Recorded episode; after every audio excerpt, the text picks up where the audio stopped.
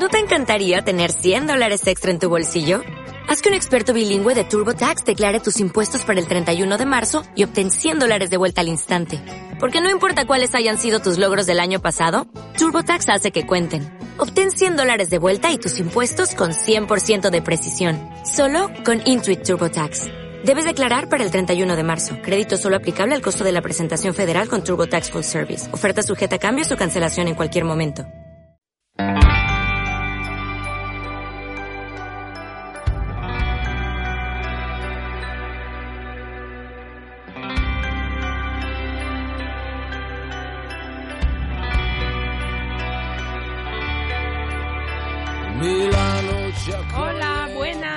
Hola, bienvenidos a Pausa Cappuccino. Bienvenidos. Saludamos también a nuestras amigas y colegas que nos están viendo detrás, Al otro lado del al otro estudio. lado del estudio de la Irene sala. y Verónica. Ciao. Ciao. Ciao. Son Y- italianas también. Y gracias también a Miguel Ángel. Chao. Muchísimas gracias. Hoy, ¿de qué hablamos hoy? Bueno, hoy vamos a hablar de la ciudad más importante de Italia, que La es capital. la capital, La es capital. Roma. Roma. Sí, y bueno, Roma es eh, una ciudad mítica que el escritor Hans Christian Andersen, el escritor de cuentos, describe como Roma es como un libro de fábulas. En cada página te encuentras con un prodigio. Sí, es verdad. Roma es como si fuera un museo al aire libre. Efectivamente. Roma, que es la eh, cuna de la civilización, además conocida como Roma Caput Mundi, es una ciudad de mil caras. Roma es la capital política de Italia, así como el centro de la cristiandad y acoge en su territorio la ciudad-estado del Vaticano. Sede del papado, su estructura actual es el resultado de numerosas intervenciones urbanísticas y arquitectónicas hechas y conservadas e estratificadas a lo largo de miles de años. Durante la época del Renacimiento, muchos artistas trasla- trasladan de Florencia a Roma, llamados por los papas para embellecer la ciudad. Recordáis que la semana pasada hablamos de Florencia, ahora de Florencia vamos a Roma. Nos transferimos. Y bueno, del siglo XVII es la parte más barroca, con los trabajos de Bernini y Borromini. Estamos hablando de la Roma del Palacio del Quirinal, la actual residencia del presidente de la República, y de la Plaza Navona con, las con la Fuente de los Cuatro Ríos, de Santivo la Sapienza y del Palacio Spada. Entonces, en este periodo, otro protagonista indiscutible del, de esta época romana es el genio de Caravaggio, que realiza distintas obras en la capital. Efectivamente, entonces entramos en el vivo con los elementos eh, arquitectónicos. Sí, porque Roma efectivamente es una metrópoli demasiado grande y demasiado llena de elementos culturales para describirla en su conjunto. Entonces tenemos que seleccion- seleccionar lo que son los monumentos más importantes. Ante todo, empezamos por el Coliseo. Esa Roma es el símbolo de la, antigua, Roma. De 1980 es patrimonio de la UNESCO. En su interior puede acoger entre 50.000 y 75.000 personas y en 2007 ha sido nombrado parte de las siete maravillas del mundo. Roma ha ejercido su atracción sobre muchos directores de cine y en particular recordamos, Giulia, la película de La Grande Belleza. Sí, la película de Paolo Sorrentino, que recordamos ha ganado el Oscar como mejor película extranjera en 2014. Y bueno, el film nos lleva a recorrer un poco Roma de la mano de su protagonista, Jeff Gambardella, que tiene una casa precisamente frente del Coliseo. Y en la película encontramos entonces un elenco de personajes casi surrealistas y todo con eh, el telón de fondo de esta Roma cautivadora. Sí, es verdad, ah, se hace una panorámica donde se ve perfectamente el Coliseo y es un- una panorámica, un esfondo muy, muy bonito. Sí. Y La Gran Belleza, ehm, entonces, es una, una película que merece ser vista. Sí, todavía Sí. no la habéis visto, la aconsejamos. Pasamos a otro elemento muy importante, es decir, el arco de Constantino. Apenas un centenar de metros del Coliseo se levanta el arco de Constantino, el mayor y mejor conservado de los existentes en Roma. Es también el punto de partida para entrar en el foro romano. Efectivamente. Y bueno, otro um, uh, monumento tan importante de Roma es la Fontana de Trevi y es posiblemente la fuente más famosa del mundo y el punto de encuentro de la inmensa mayoría de todos los turistas que visitan Roma. Y siempre uh, tiene visitantes que echan la moneda de espaldas a la fuente este ritual. Sí, esa es una curiosidad. Sí, porque dicen que efectivamente trae suerte y otros piensan, por ejemplo, que volverán a ver la ciudad. Y bueno, una curiosidad relativa a la Fontana de Trevi es que cada noche arroja más de 3.000 euros. Y bueno, ¿dónde va todo este dinero? Eh, se dice que todo el dinero es donado a Caritas, una organización de caridad católica que utiliza el dinero para prestar servicios a las familias que lo necesitan en la ciudad de Roma. Bueno, entonces si os encontráis uh, delante de la fontana, no, no podéis no dejar uh, una, una moneda. moneda. algo así. También di- dicen Porque que trae es símbolo suerte. de buena suerte, Sí, entonces y porque ¿por hace qué no? bien. Y mm, hablando, por, por supuesto, de la Fontana de Trevi, debemos mencionar también a una película que ha sido em, Emblemática. emblemática, es decir, La Dolce Vita. Sí, bueno, La Dolce Vita es una película de los años 50, cuando todavía Cinecittà se apellidaba La Fábrica de los Sueños. Sí, la película de Fellini refleja una Roma de posguerra famélica y creativa, donde se mezclaban el glamour con lo común, el conservadurismo con la frivolidad, el folclore con lo chic. Recordamos la escena de la fontana de Trevi. Sí, precisamente.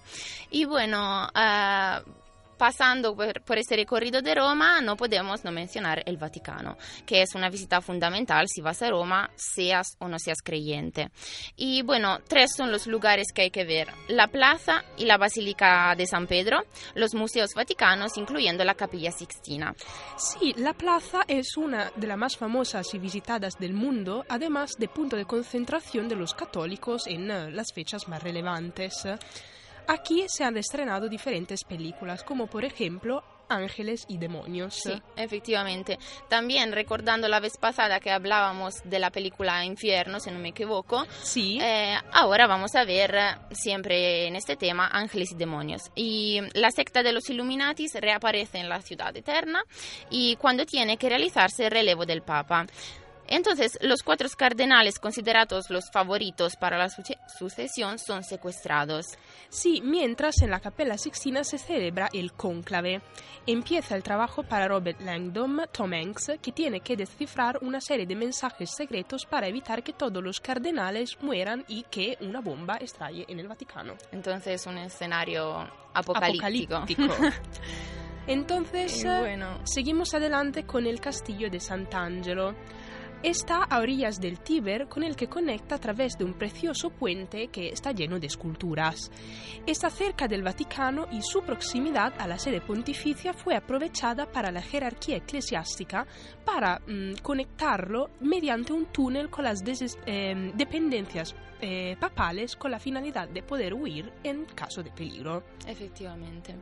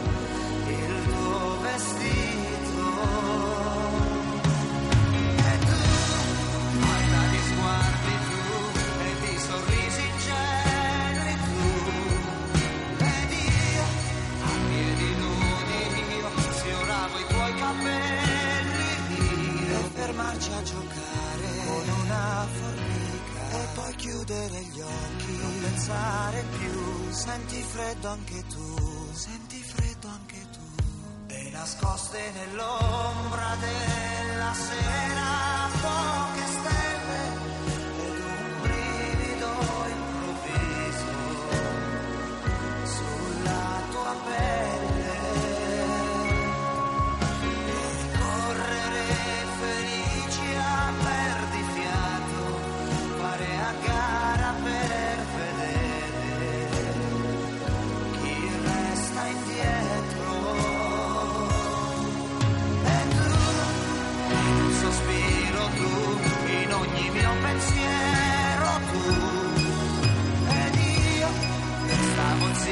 io per non sciupare tutto mio e baciarti le labbra filo d'erba e scoprirti più bella i capelli su e mi piaci di più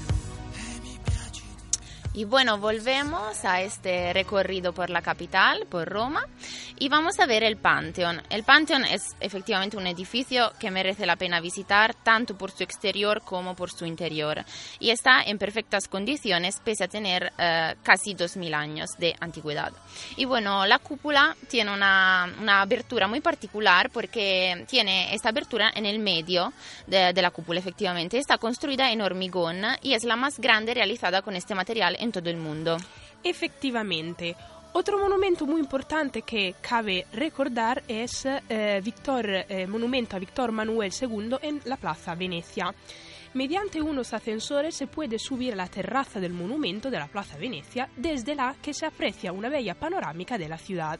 Es también el lugar donde se encuentra la llama permanente al soldado desconocido. Sí, eh, la si llama Don Milite Ignoto en italiano, ¿no? Don Milite Ignoto, sí. Y bueno, vamos ahora a la Plaza de España, un poquito, Olé. un poquito de España ahora. Olé.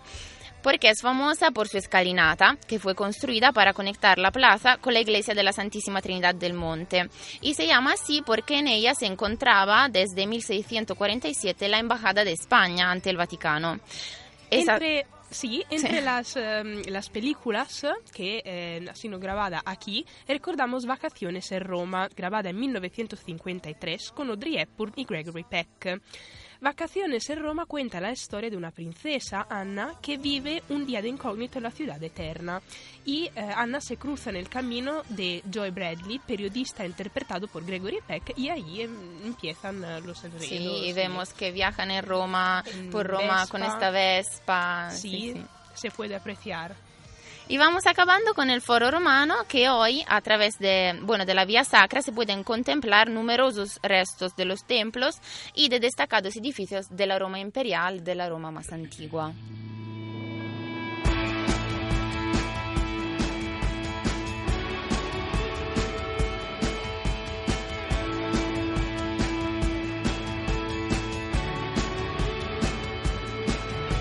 Caselli d'autostrada, tutto il tempo si consuma, ma Venere riappare sempre fresca dalla schiuma. La foto della scuola non mi assomiglia più, ma i miei difetti sono tutti intatti. E ogni cicatrice è un autografo di Dio, nessuno potrà vivere la mia vita al posto mio, per quanto mi identifichi nel battito di un altro, sarà sempre attraverso questo cuore e giorno dopo giorno passeranno le stagioni, ma resterà qualcosa in questa strada. Non mi è concesso più di delegarti i miei casini, mi butto dentro, vada come vada. Siamo come il sole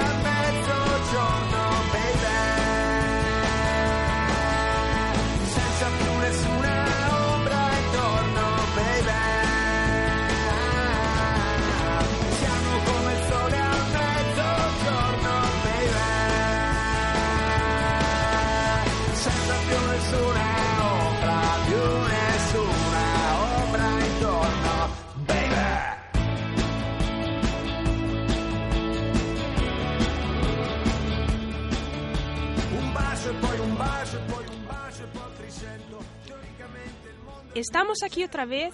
Esa es la canción de Giovanotti Mezzogiorno. Vamos a hablar de unas curiosidades. El mercado de Trajano, el primer centro comercial de la historia.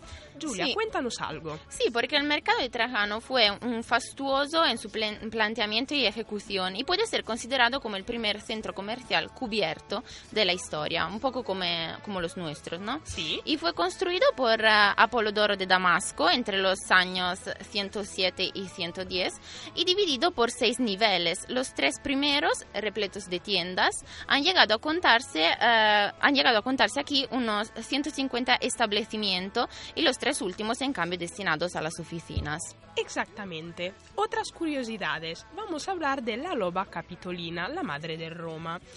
La loba capitolina en la leyenda del nacimiento de Roma fue la que crió a los fundadores de la ciudad, es decir, Rómulo y Remo. La estatua se encuentra en los eh, museos capitolinos y en un principio se creyó que era una escultura etrusca, pero recientemente se ha demostrado que data del medioevo y sus hijos fueron añadidos en el Renacimiento de la mano de Antonio eh, Pollaiuolo. Pero una copia de la loba, cariñosamente conocido como la Luperca, se alza lo alto de la columna en la piazza del Campidoglio y justo ahí consideran los romanos que empezó la historia de la urbe en mitad de la colina capitolina. Sí, y recordamos que en Roma estos siete coles míticos. Míticos. Y bueno, em, vamos a ver ahora qué significa SPQR, que es la sigla que vemos siempre, cuando vamos siempre por Roma. por Roma. Bueno, seguramente lo habréis leído por todos lados y significa precisamente Senatus Populusque Romanus y significa el, el Senado y el pueblo de Roma. Y bueno, si veis la película Gladiador, seguramente Siempre lo sale reconoceréis. claramente. Sí. Otra curiosidad, la boca de la verità. Es decir, sería, su tradu- su traducción hacia el español sería la boca de la verdad. Sí. Eh, cuenta la leyenda que si eres un mentiroso, al introducir la mano en esta famosa fuente de la ciudad, la fuente te morderá. Bueno, Yo nunca he probado. yo ¿eh? he probado, pero tengo todas las dos manos, entonces... Mm, mm, Es que yo soy mm. muy honesta. Eh, sí, es, dice. Miguel Ángel está de acuerdo. Mm, mm. No, pues yo, yo creo que sí. Así que tened cuidado. mm, Cuando vais a Roma, si queréis probar. no seáis mentirosos. y eh, sin duda se trata de una de las curiosidades de Roma más divertidas. Sí.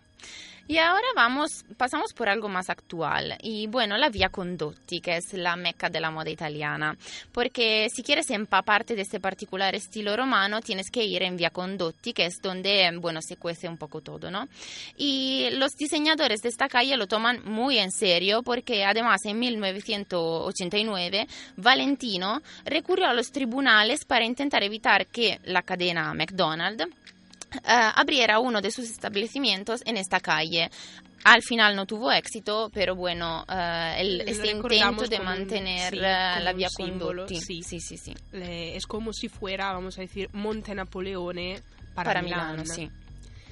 Eh, seguimos hablando de otras eh, eh, curiosidades. Eh, Roma a lo largo de los siglos ha sufrido ataques, cambios políticos, incendios. Sin embargo, todos esos acontecimientos han contribuido a hacer lo que ahora llamamos ciudad eterna. Esto los vemos sobre todo en la película Come, reza, ama, donde después de una crisis en su vida, la protagonista de, de esa película, que es, es interpretada por Julia Roberts, inicia un viaje en solitario para encontrarse a sí misma. En Roma la mujer conoce el placer de la simplicidad y de la buena comida y eh, la importancia aquí de, de una vida más relajada y de la alegría de los amigos. Y bueno, queríamos leer un trozo de, este, mm, de esa película, este- que también es un libro, y dice, una amiga me llevó a un sitio impresionante el otro día, se llama el Augusteum.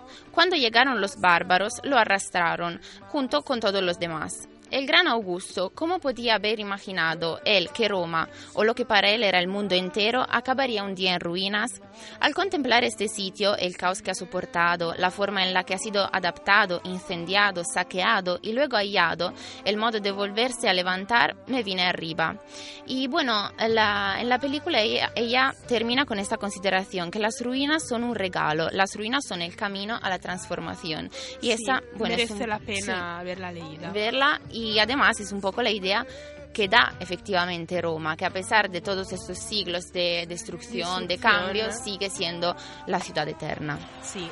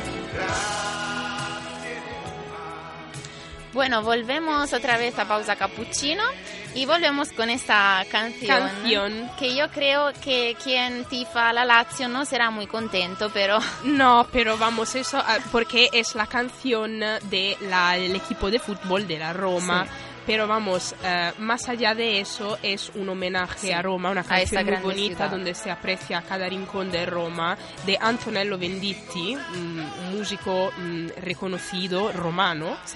eh, por supuesto, y mm, es de verdad un homenaje a Roma que merece la pena inserir en estas canciones para mí. Entonces, lo siento mucho por los tifosos de la Lazio, pero eso es. Lo siento. Ha sido mi culpa, podéis culparme porque a mí me gusta muchísimo esta canción. No ha sido Julia, entonces yo soy Laria. y es tu podéis- culpa. Sí. Bueno, ahora vamos a ver un poco los eventos de esta ciudad, los eventos más recientes. Y empezamos por eh, una exposición de Claude Monet, que estará en la ciudad hasta el 30 de junio. Monet, el maestro impresionista, y se encuentra en el complejo del Victoriano. Sí, seguimos adelante con otro evento, es decir, Welcome to Rome, viaje extraordinario en los 200, eh, 200, eh, 270.000 perdón, años de la ciudad eterna, en Corso Vittorio Emanuele II hasta el 30 de abril. Pasamos ahora por eh, algo más rock con eh, The Pink Floyd Exhibition, Their Mortal, Mortal Remains. Y eh, estará en Macro, que es el Museo de Arte Contemporáneo de Roma, en Via Nizza. Exacto. Pasamos además, recordamos otro el concierto del 1 de mayo, es el Día Mundial del Trabajador y una masa de romanos y turistas se agolpa en la Plaza San Giovanni para escuchar gratis el concierto de artistas nacionales e internacionales. Es una- un evento que Sí, una cita anual a la que, bueno, se transmite también en la televisión, entonces sí, es muy... y se celebra cada año. Sí.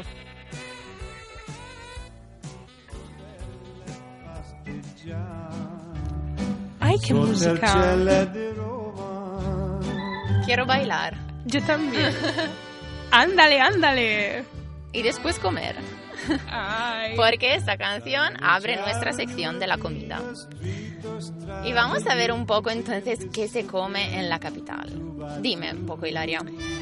Yo empezaría por mm, saltimbocca, que es un plato tradicional elaborado con ternera o cerdo, eso depende, jamón y salvia. Y son como Qué si fuera bueno. un, uh, un en- entrantes, ¿sí? Sí, no sé si un entrante, un segundo, Un segundo plato. bueno, es que se puede es decir, un elegir. plato a base de carne. Sí, Y después eh, los spaghetti a la carbonara. Y aquí tenemos un poco que explicar cómo se prepara la carbonara. Sí. Hay que decir que la carbonara no lleva nata. Por favor, no pongáis la nata en la carbonara. Porque... Sí, porque hemos visto de todo aquí en España, eh, con todo el respeto del mundo, pero vamos, que hemos visto de todo.